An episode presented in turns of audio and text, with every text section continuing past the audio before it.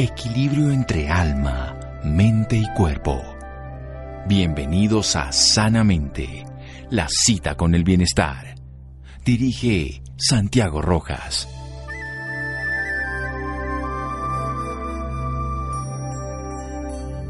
Dar a luz debe ser uno de tus más grandes logros, no uno de tus más grandes miedos. Jane Weidman. Buenas noches, estamos en Sanamente de Caracol Radio. Ser madre, permitir un parto natural consciente. Hay una historia, hay todo un proceso previo que se puede aprender de otras culturas, donde, por ejemplo, en la India la historia de la humanidad es muy interesante. Seis mil años antes de que se hablara de que la Tierra era redonda y se descubriera, por ejemplo, en la India ya se hablaba de esto. Muchas cosas hoy de la tecnología se manejan de allí. Hay sabiduría ancestral y hay muchas cosas que el yoga nos pueden traer aquí al mundo moderno a aprender a nacer de una manera natural, con una permacultora, una doula, una partera, cofundadora de Lua Intuición. Cree firmemente en el cuidado de las madres, debería ser la prioridad para nuestras vidas, tengan o no tengan hijos la madre también de muchos otros proyectos. Si nos importa obviamente este planeta, la humanidad, la humanidad una, que en realidad somos una sola humanidad. Trabaja promoviendo los derechos reproductivos de las mujeres como terapeuta menstrual, educadora materna y profesora de yoga. Ella es partera y acompaña los procesos de la vida de muchas mujeres también en, en charlas sobre bienestar sexual. Uma Díaz, qué gusto Uma. Buenas noches y gracias por acompañarnos. Hola, buenas noches Santiago, un gusto estar en este espacio contigo. Bueno, hablemos un poquito precisamente de la historia de esto de un parto natural consciente. Dale, perfecto. Eh, bueno, creo que la historia, creo que hay que empezar por la premisa que pues la hemos hecho a lo largo de toda la historia de la humanidad, ¿no? Siempre la sabiduría femenina ha podido parir y recién, un poco ya hablando del, del, parto, eh, realmente cuando paralelamente se industrializó diferentes procesos de vida del ser humano, como la alimentación y todo, pues empezó a suceder también como con eh, el parto. Entonces eh, ahí hubo como un momento muy importante de transformación en que las mujeres em, dejaron de parir en sus casas con otras mujeres, de poder parir de la manera más natural y consciente a parir, digamos, en contextos eh, eh, poco favorables que cada día, hoy en día, pues estamos llegando a un punto de conexión y de evolución también de poder conectar todos estos conocimientos ancestrales, toda esta sabiduría eh, milenaria que ha tenido la mujer para lograr poder parir y también estos conocimientos de la ciencia, ¿no? de la modernidad, de la obstetricia para poder encontrar un punto medio en estos dos mundos. Entonces, eh, bueno, eso, para empezar. Sin duda, el parto es algo que ocurre, si no, no existiríamos. De forma natural lo hace toda la naturaleza, los animales lo han hecho siempre, por supuesto, en nuestra especie humana. Eh, todo el género femenino lo ha hecho de manera espontánea, natural, amorosa y cotidiana. Sin embargo, perdimos esa posibilidad en muchos sentidos porque nos hemos dedicado a mirar al mundo desde las máquinas, la tecnología, aunque el ser humano está siempre ahí. Quiero hablar sobre eso, sobre cómo llegar otra vez después de un pequeño corte a eso que usted nos está hablando, la importancia de priorizar nuestras vidas, tengamos o no hijos, para ese cuidado de las madres, el cuidado de quienes aportan vida como madre, quienes la siguen cuidando como abuelas o como cualquier aspecto de la feminidad. Seguimos aquí en Sanamente de Caracol Radio. Síganos escuchando por salud. Ya regresamos a Sanamente. Bienestar en Caracol Radio. Seguimos en Sanamente.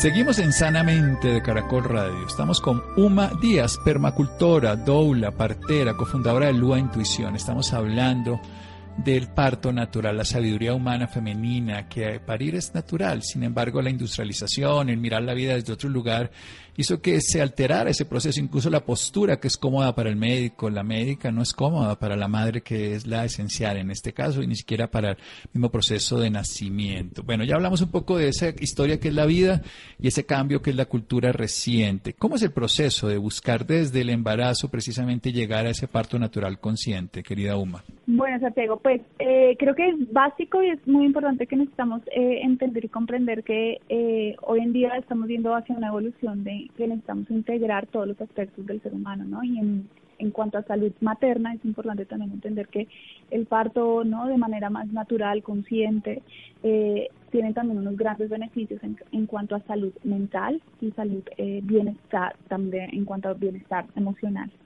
y mental.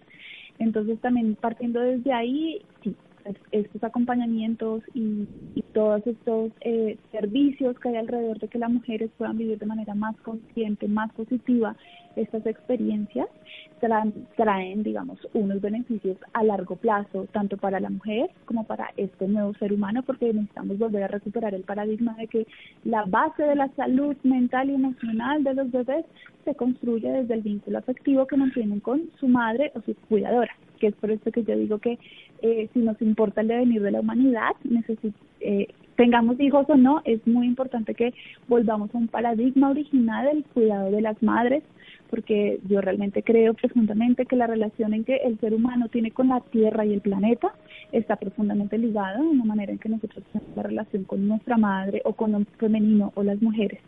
Y por eso también creo que es como muy, muy importante, porque eh, necesitamos entender que la base del bienestar de la salud, tanto física, porque también claramente las mujeres que optan por acompañamientos, por una mejor nutrición, eh, por cambios de hábitos, por mantener hábitos saludables eh, durante la gestación, claramente va a traer múltiples beneficios para ese nuevo ser humano y también para esta mujer, porque pues básicamente esto hace que podamos prevenir una sinfín de cosas que son como los grandes miedos de nuestra sociedad hoy en día, que es que la preeclampsia o que la mujer tenga unas hemorragias, cuando claramente si tuvieran las mujeres acompañamientos preventivos, ¿no? En medicinas preventivas como eh, podemos encontrar en diferentes culturas, pues estas mujeres se beneficiarían de todos estos y podríamos prevenir todos estos riesgos que a veces hay y que en la sociedad tanto nos genera tanta alarma. Entonces, eh, ese por un lado, digamos, en cuanto a salud física y también de que, pues claramente ya hay estudios que evidencian que las mujeres que tienen mejores hábitos alimenticios, tienen hábitos también en cuanto a salud física, ¿no? Y actividad física, pues son seres humanos, estos bebés tienen, digamos, los casos son, disminuyen en diabetes estacional, en problemas cardíacos, ¿no? Entonces tenemos como muy múltiples beneficios en cuanto a salud física y paralelamente, como usted decía anteriormente, también en cuanto a salud mental y salud emocional eh, del ser humano. Excelente, Uma. Esto es un trabajo integral. Se construye un vínculo afectivo madre-hijo, se hace un cuidado de la madre, se mejora su nutrición, se hacen hábitos saludables de actividad física, pero también se trabaja la mente. Son beneficios para el embarazo, disminuir la preeclampsia, la toxemia, las alteraciones como la diabetes, por supuesto, que tiene que ver mucho con el estilo de vida. Son directamente relacionados.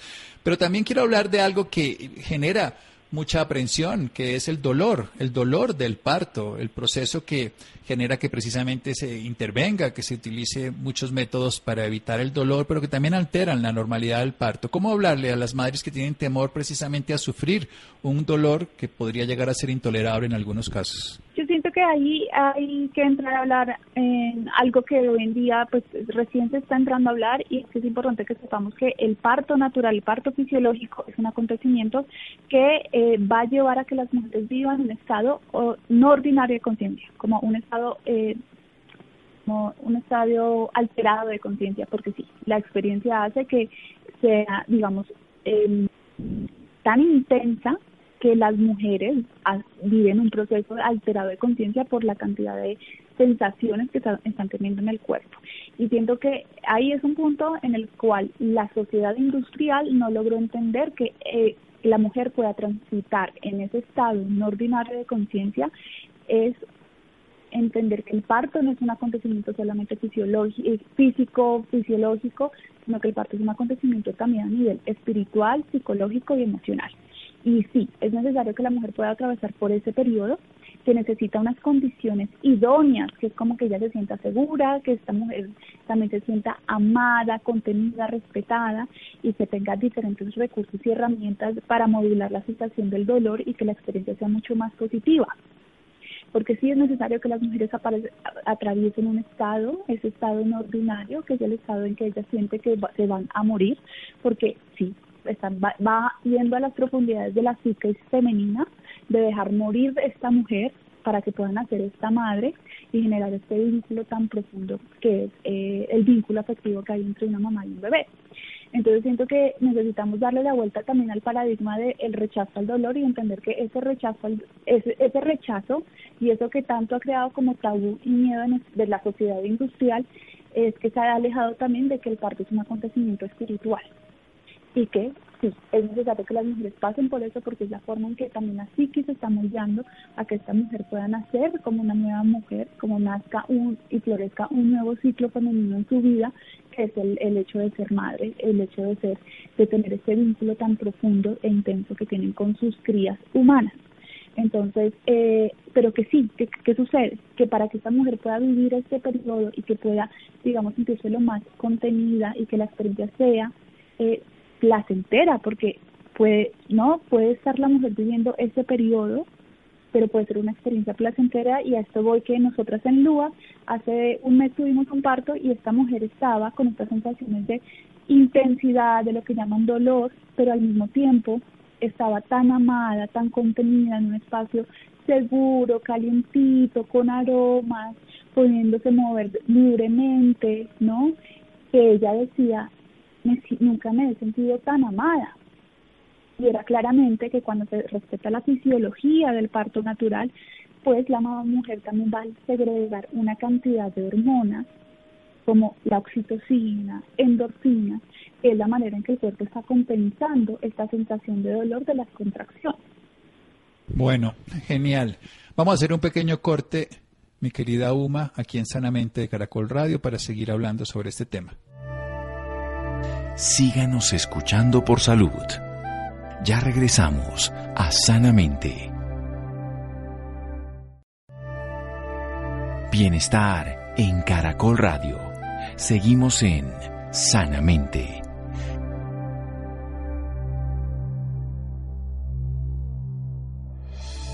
Seguimos en Sanamente de Caracol Radio. Uma Díaz, permacultora, doula, partera, cofundadora de Lua Intuición, nos está haciendo un bellísimo refuerzo del sentido de la fisiología y de la vida, desde lo no ordinario, desde un estado alterado de conciencia que es un parto, un parto donde una mujer se puede sentir amada, comprendida, contenida y placentera.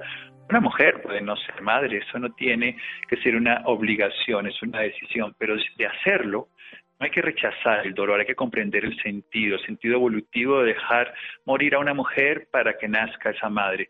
Pero lógicamente se ha conocido eso, desde un cambio en el núcleo accumbens, también de la corteza orbitofrontal, de se altera antes del embarazo, antes del parto, en los últimos meses del embarazo, donde la mujer está dispuesta incluso en ese amor compasivo tan grande por su hijo a morir ella para que viva ese ser. Esa es una transformación integral de la vida para que la vida continúe, de la vida en el ser para que ese ser siga naciendo a través de otro. Recordemos que estamos en un vientre contenido, amado, mimado, en un lugar ideal durante nueve meses para que la vida progresa, es la naturaleza que nos cuida y en un aroma seguro, con una, es un acontecimiento espiritual donde una mujer siendo amada, comprendida, contendida y con un estado de placer puede dar a luz, un proceso fisiológico, natural, que la naturaleza lo ha hecho en su ambiente y que el ser humano ha alterado por comodidades y obviamente con algún sentido de evitar el dolor, pero no comprendiendo lo trascendente de esto. ¿Cómo es una preparación, querida Uma, para las mujeres desde precisamente el principio? Empecemos desde más atrás, desde que deciden que van a dar la posibilidad de ser madre.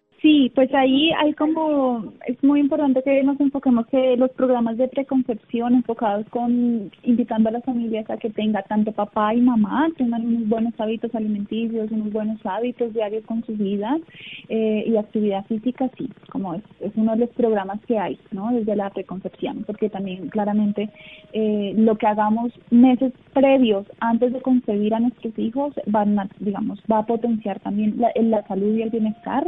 Eh, en cuanto a los beneficios para nuestros chiquitos.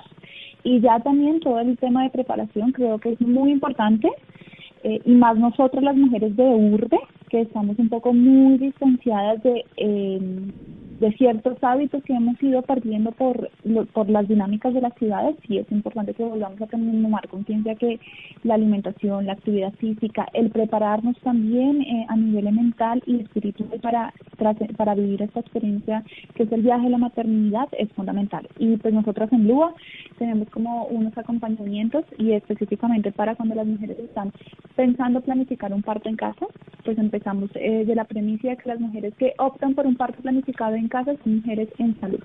¿Vale? Entonces, digamos, las candidatas para los partos planificadas en casa son mujeres en salud. Y claramente queremos que la salud esté presente tanto en gestación, en el parto y en el posparto, ¿vale? Porque es importante que volvamos a entender que la maternidad y el ciclo de las mujeres en gestación no terminan ni con el parto. Es un ciclo que está y se integra en estos aspectos, tanto de preconcepción, gestación, parto y posparto. Que son, digamos, nosotras ofrecemos diferentes eh, paquetes y acompañamientos de educación prenatal que están enfocados en poder potenciar y promover la salud de las mujeres, en también darles herramientas en cuanto a preparación física, tenemos talleres de voz y cuerpo, donde también trabajamos a través de la danza para la gestación, trabajamos una técnica maravillosa que viene de India que se llama canto cromático materno, que para mí es como de las grandes herramientas que, eh, digamos, tienen múltiples beneficios para las mujeres en, durante el trabajo de parto porque realmente es una herramienta que logra que las mujeres puedan modular las sensaciones en su cuerpo y esas sensaciones de contracciones y de dolor también ayuda a que el cuerpo se abra y se expanda porque nuestra garganta y nuestra vagina tienen mucha relación, mucho más allá que de lo que nos imaginamos. Entonces también que las mujeres puedan abrir y poder expresar esas sensaciones que están teniendo, esto nos va, nos va a hacer que también la mujer pueda dilatar de una manera mucho más rápido y poder que la experiencia sea también mucho más positiva. Tenemos talleres también de preparación, ¿no? De un talleres de vínculo afectivo donde entendamos por qué también es importante estas nuevas tendencias que parecen moda, pero si entramos a mirar eh, lo profundo que y lo presente que han estado en diferentes culturas en el mundo, como el porteo, el hecho que podamos cargar nuestras crías humanas en nuestro pecho, tenemos talleres también sobre lactancia materna, sobre la importancia, y creo que con todo este tema de la pandemia eh, estamos replanteándonos como sociedad que la salud realmente viene desde la gestación, ¿no? Si queremos hoy en día tener sistemas inmunológicos, eh, digamos, fuertes y vitales, pues necesitamos también entender que eso se inicia eh, en el momento también del parto, ¿no? Porque es, ya todo es todo un universo también entrar a hablar sobre esto, pero es importante que sepamos entendamos que el sistema inmunológico también se construye cuando nuestros bebés pasan por este canal vaginal, ¿no? que hoy en día, como con todo ese tema de las cesáreas, pues es un poco alarmante eh, viéndolo desde ese lugar, porque realmente vemos que eh, puede afectar a largo plazo como el al ser humano. Eh, tenemos digamos, todo ese programa de acompañamiento que está enfocado como desde clases teóricas, clases prácticas para preparar a la mujer de una manera integral, ¿no? Desde conocimientos de entender que es también el parto fisiológico, desde que ellas se puedan preparar a nivel físico, a nivel emocional también, porque es muy importante que hoy en día abordemos que las emociones y las emociones de las mujeres gestantes es muy importante, porque las emociones también son sustancias químicas en el cuerpo y cuando entendemos que la, la, la importancia de la fisiología del parto, necesitamos entender también que es importante que las mujeres se sientan emocionalmente saludables. Entonces es importante también abordar eso. Y ya, pues todo previamente, como todo el acompañamiento al parto, que es importante también que sepamos que necesitamos claramente hacer un seguimiento, que las mujeres también necesitan tener un seguimiento con sus médicos etcétera, porque eh, las mujeres que optan por un parto, digamos, natural, no medicalizado, pues básicamente son mujeres en salud, pero a veces no son todos los casos, entonces también abrazamos y le damos la bienvenida a la ciencia cuando sabemos que una cesárea puede salvar una vida, porque lo sabemos. Y es importante también eh, entender eso, que, es la unión de estos dos conocimientos y de estos dos mundos, que siento que en ese punto de conexión es donde vamos a poder hacer un salto eh, hacia una nueva visión del mundo genial toda esta comunicación que nos hace UMA. Hay algo que yo sí quiero llegar un poquito más lejos desde el punto de vista práctico. ¿Cuál sería el impacto de esta transformación? Porque se hace no solamente para la mujer como símbolo, sino como realidad, persona individual, pero también para la transformación de la sociedad, para que volvamos a darle un sentido trabajando estos derechos reproductivos de las mujeres para que las vidas tengan o no tengan hijos se vuelva un devenir para la humanidad del planeta. ¿Cuál es ese proyecto a largo sentido, a largo plazo, a humanidad misma? Pues ahí, Santiago, quiero como, digamos, relacionar mucho porque para mí la permacultura y el, todo el universo de la partería y de los derechos reproductivos de las mujeres son tan importantes y es que es importante que necesitamos entender que necesitamos ir hacia una cultura ecológica, una cultura que realmente tenga buenos hábitos, ¿no? Con el planeta, porque dependemos básicamente de los recursos de este planeta. Y ahí entra un concepto que se llama ecología prenatal. Eh, y es, necesitamos entender que las, los bebés son los nuevos, son las semillas y son el futuro de la, de la especie, de la humanidad. Y si estos bebés no, desde la gestación no tienen un terreno fértil para poder germinar, que el terreno fértil va desde buenos hábitos alimenticios, desde que esta mamá esté también eh, en un lugar de salud mental y emocional, pues este bebé no se va a poder, no va, a poder germinar y desarrollarse y crecer eh, y desarrollar todo su potencial. Entonces, y desde este lugar también es entender que sí, digamos, yo sí, para mí, yo digo, me autodenomino que creo que realmente para mí los partos y, defender y promover estas formas de nacer, unas formas más amorosas, para mí es un activismo, porque sí, creo que si volvemos la mirada a las semillas y que las semillas empiezan desde la gestación y que necesitamos tener mamás amadas y contenidas para que estas mamás puedan contener y amar a estos nuevos seres humanos y estos nuevos humanos se puedan desarrollar y potenciar desde el amor.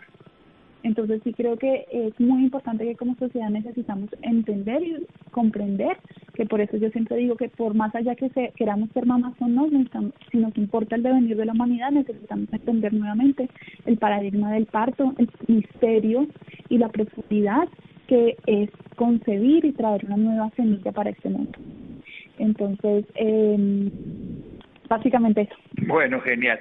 Si hay personas, digamos, que quieren vincularse desde el lado masculino. ¿Qué tendrían que hacer? Estamos hablando pues obviamente de una sabiduría femenina y de que definitivamente quienes van a tener el parto. Pero ¿cuál es el papel del hombre? Contemos esa parte que es importantísima. Sí, que es muy importante, porque claramente yo siento cuando me refiero como esta nueva visión, siento que es una nueva visión de comunidad, porque realmente no es que ni lo femenino ni lo masculino esté, eh, digamos, sea más importante que lo otro, sino que realmente para criar y para cuidar una semilla, para cuidar estos nuevos humanos, se necesita de una comunidad entera. Y para mí sí, claramente es muy importante eh, el aspecto eh, masculino, porque el aspecto masculino es este esta sostén, porque realmente papá, mamá o las formas de que las familias decidan tener familias y construir, están construyendo una comunidad alrededor de esta semilla.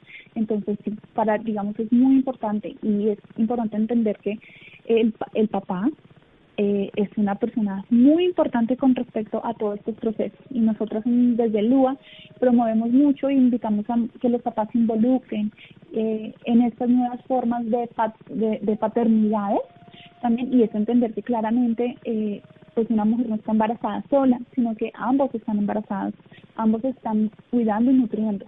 Y yo lo veo muchísimo en, en cuanto a los hábitos alimenticios, y es que una mujer cuando tiene un compañero que está mucho más comprometido con sus hábitos, claramente la mujer puede llevar mucho mejor sus hábitos durante la gestación. Cuando un papá está comprometido, está informándose, porque también es muy importante eso, eh, informándose sobre todos estos beneficios de estas nuevas formas de nacer, de estas nuevas formas de crianza, claramente también una, la mujer se siente mucho más apoyada y sostenida. Y eh, para mí es eso como concepto de que realmente son una comunidad y se necesita de este equipo para poder cuidar esta semilla. Entonces es fundamental porque claramente una mujer sola, eh, digamos, necesita el apoyo realmente de una comunidad entera y de muchas manos para poder criar.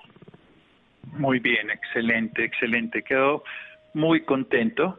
Yo creo que hay una cosa que es fundamental y es que los seres humanos somos una comunidad. Usted lo ha dicho muy bien, querida Uma, ha hablado de algo sentido y, trascendente y desde el parto empezamos a generar familia, empezamos a generar cultura y una humanidad una. Esto tiene que trascender que seamos colombianos, que seamos obviamente latinoamericanos, eso sigue existiendo, pero pensar en una sociedad y en una humanidad. ¿Cómo se hace la gente para, para acercarse a la Fundación LUA, LUA Intuición?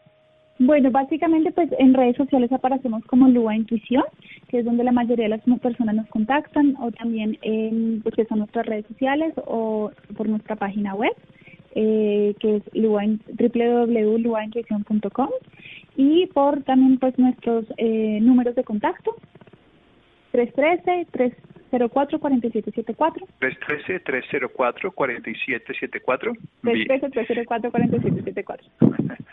Sí, 313-304-4774, Lua Intuición. Bueno, pero yo sí quiero preguntar algo más. Toda esta parte del yoga, uh, cuéntenos un poquito los pranayamas, las técnicas eh, del trabajo en el parto, como usted lo habla, que esto es un estado alterado de conciencia, ¿cómo se integra todas estas filosofías orientales en este proceso que, insistimos, es de la humanidad sin importar de dónde estemos hablando, cultura o ancestralidad? Sí, bueno, qué lindo que lo tocas, Santiago, porque sí, realmente creo que la gran herramienta y el misterio de poder vivir un parto de la manera más natural, de la manera más consciente, de la manera más placentera, es la respiración.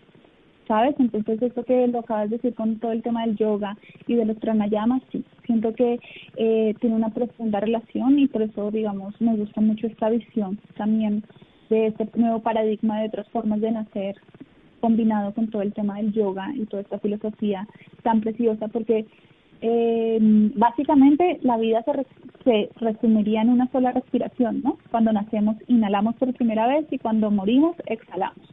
Y es un misterio, ¿no? Porque realmente durante esta oleada y esta experiencia que es el parto, digamos, fisiológico, en el cual la mujer está experimentando un estado no alterado de, pues un estado alterado de conciencia no ordinario, la respiración es esta conexión con la energía vital que le permite a las mujeres, digamos, ayudarlas a liberar más endorfinas, porque cuando las mujeres tienen respiraciones largas y profundas, cuando están respirando de la manera más consciente, pues claramente estamos liberando eh, endorfinas, estas hormonas del placer, del bienestar, y además estamos oxigenando a nuestro bebé, y además estamos generando una atmósfera de... Eh, armonización en el espacio. Y es importante, acá también lo hablo, que es muy importante también que entendamos que eh, las neuronas espejo, porque es también tan importante que las, las personas que están alrededor de las mujeres pariendo necesitan también tener esa conciencia de por qué respirar es tan importante porque el hecho que el equipo y las personas que están presentes en este momento tengan un trabajo y una conciencia del por qué es tan importante respirar largo y profundo, porque es tan importante tener este conocimiento de la respiración consciente, hace que las mujeres en estas neuronas espejo se puedan sentir identificadas y puedan integrar este es, esta gran herramienta que es la respiración. Entonces, sí creo que la respiración y todo este tema del pranayama y esta conciencia suprema de que la respiración es esta conexión con la energía vital es tan importante, es fundamental para las mujeres en sus trabajos de parto. Bien, ¿cómo sería una técnica de pranayama, de respiración, para que entendamos cómo además lo único que tenemos en presente, que nos lleva a la realidad que se está viviendo, que se despreocupa de un futuro y que obviamente suelta un pasado? Pero una explicación corta para ya terminar nuestro programa. Muchas gracias de verdad, Uma. Ha sido para mí maravilloso todo lo que he aprendido. Oh, bueno, cuando hacemos como estas prácticas de pranayama es importante que sepamos que lo que estamos haciendo de respirar de manera más consciente, de respirar largo y profundo, lo que estamos haciendo es que estamos distribuyendo como toda esta energía vital en todo el cuerpo em, y que también, digamos, al inhalar estamos tomando, ¿no? Como este oxígeno que necesita nuestro cuerpo para vivir y cuando exhalamos pues estamos liberando toda esta cantidad de dióxido, ¿no? De carbono y esto también permite que nuestras células se oxigenen mejor, que podamos liberar todas estas toxinas. Entonces, eh, para, digamos, el embarazo y, la gestación, el parto, pues hay diferentes pranayamas, pero digamos, básicamente la que yo más le recomiendo porque es la más práctica para las mujeres durante el trabajo de parto es simplemente como cerrar los ojos, llevarse como las manos a la panza, ¿no? al abdomen, sentir como al inhalar generan ese movimiento de, de, de expansión en tu cuerpo, como al exhalar se contrae y también se conecten con esta como en esta idea de que las sensaciones son como, como olas, olas del mar que vienen y van. Entonces, eh, es básicamente esa. Bien, y eso ayuda para el dolor, porque obviamente sigue siendo un tema central, aunque la explicación suya ha sido maravillosa frente al tema. Sí, realmente la respiración, creo que la respiración es como la principal herramienta para modular las sensaciones de dolor durante el trabajo de parto. Y es por todo también esto que te decía, cada vez cuando tenemos inhalaciones largas y profundas, lo que estamos haciendo es también generar un movimiento en toda nuestra caja torácica, ¿no? Expandimos nuestro cuerpo, permitimos que las células estén mejor oxigenadas, que nuestro cerebro esté mejor oxigenado y también al exhalar le permitimos al cuerpo poder liberar todas esas sustancias. Eh, y también conectarnos con esta sensación que es como las olas, realmente es como cuando las mujeres tienen estas sensaciones de contracción, son como olas y es como una visualización de una ola que viene, ¿no? Viene, viene, tiene una intensidad y luego paralelamente retrocede y es como ese movimiento y este fluir de la vida, ¿no? Que inhalamos y exhalamos. Inhalamos, exhalamos la vida, lo que va a ocurrir momentos después, en el momento del parto. Para terminar, Uma, ¿cuántos hijos tiene? ¿Cuántos ha tenido este tipo de oportunidad de vivir este parto consciente? Pues mira, Santiago, yo llevo básicamente trabajando en esto ocho años, acompañando a las mujeres en sus procesos de maternidad y en sus procesos de parto. Eh, y yo creo que, no sé exactamente ya cuántos, pero seguramente yo creo que ya más de 100. ¿Y propios? Propios no, yo aún no soy mamá. Espero poderlo ser muy pronto. Ah, qué maravilla, es toda una preparación con 100 hijos putativos, por decirlo así, acompañando a muchas personas hasta que en algún momento se haga ese proceso en el cuerpo de Uma. Muchas gracias, Uma. Hemos aprendido mucho y nos hemos conectado con esa realidad de la vida y con ese proceso, como usted dice, alterado de conciencia, el parto nos recrea toda una expresión de la naturaleza y que nosotros somos hijos de la vida y además, evidentemente, Usted lo ha puesto de otra manera, pero el hogar no es donde nacimos, sino donde no nos queremos ir. Nacimos en esta tierra, aquí queremos quedarnos, cuidémosla para todos. Gracias, Suma. Total, a ti, feliz tarde. Bueno, muchísimas gracias. Recuerden 313-304-4774, Lua Intuición. Seguimos en Sanamente de Caracol Radio. Síganos escuchando por salud. Ya regresamos a Sanamente. Bienestar en Caracol Radio. Seguimos en Sanamente.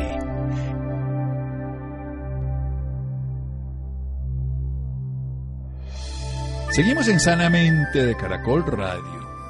En Colombia, 56% de la población entre los 18 y los 64 años está en condición de sobrepeso u obesidad y cada una de cinco personas tiene obesidad específicamente. Esto es un dato muy complejo.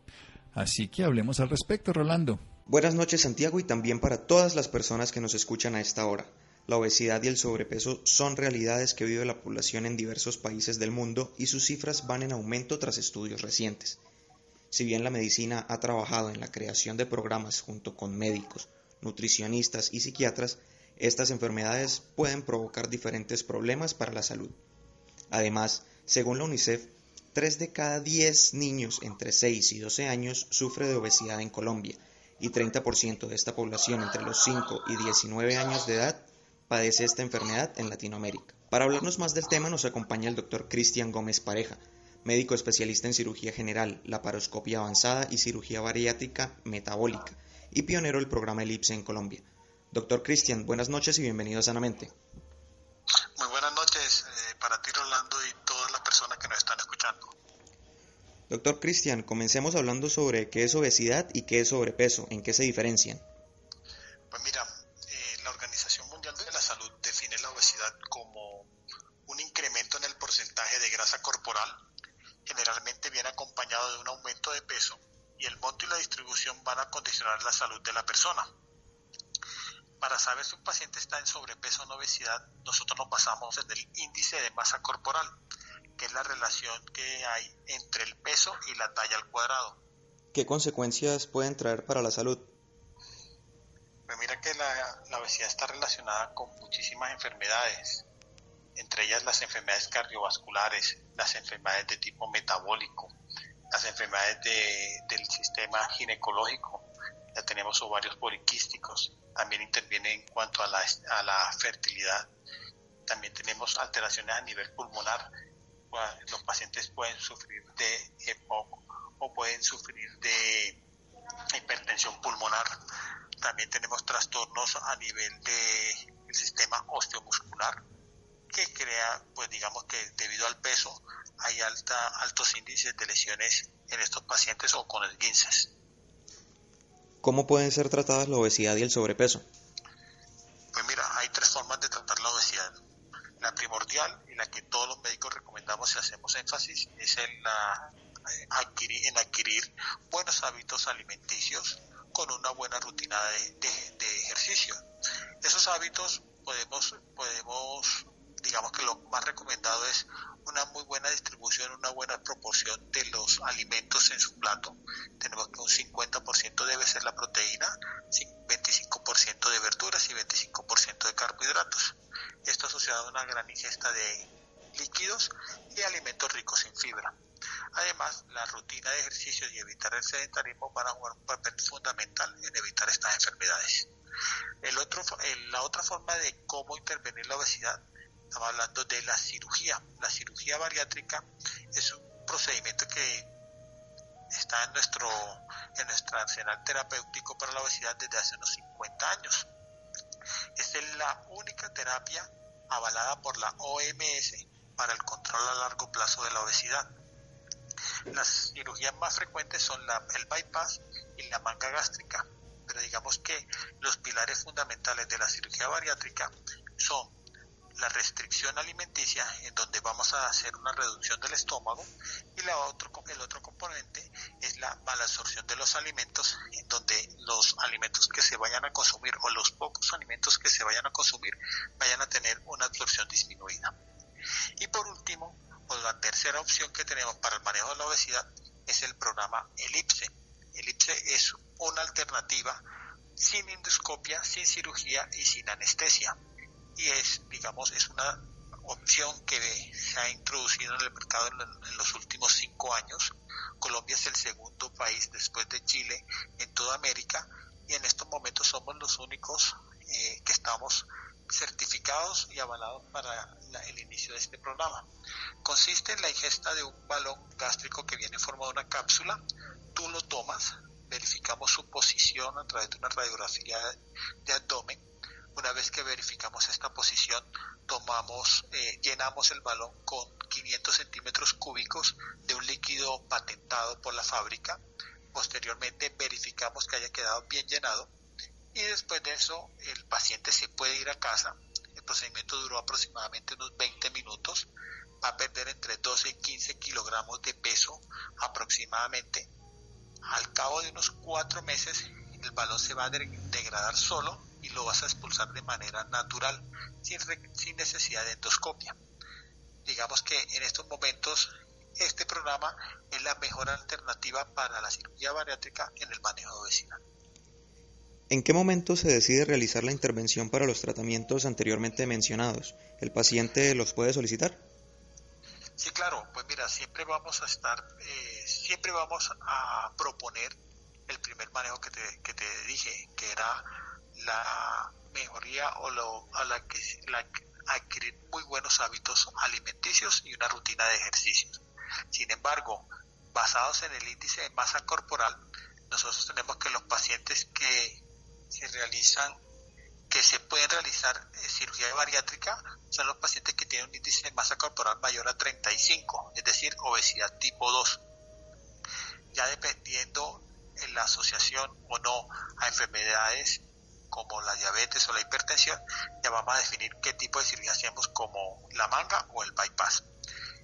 El programa LIPSE es para este tipo de pacientes que no están no tienen indicación de cirugía, pero están en ese en ese valle que es el sobrepeso y la obesidad tipo 1. El sobrepeso que es índice de masa corporal mayor de 25 pero menor de 30 y la obesidad tipo 1 que es índice de masa corporal mayor de 30 pero menor de 35. ¿Por qué estas enfermedades requirieron de mayor atención en los últimos años? Pues mira que la, la, obesidad es un problema de salud pública. ¿sí? Se estima más o menos que 1.700 millones de personas en el mundo padecen algún grado de exceso de peso. Según la última encuesta nacional de de la situación nutricional en Colombia, que se hace cada cinco años, 2005, 2010, 2015. Este año estamos esperando los últimos reportes, pero en 2015 la obesidad en la población entre 18 y 65 años tenía una incidencia del 56% de la población colombiana. Perdón, obesidad y sobrepeso en el 56%. pero uno de cada cinco colombianos sufre de obesidad severa.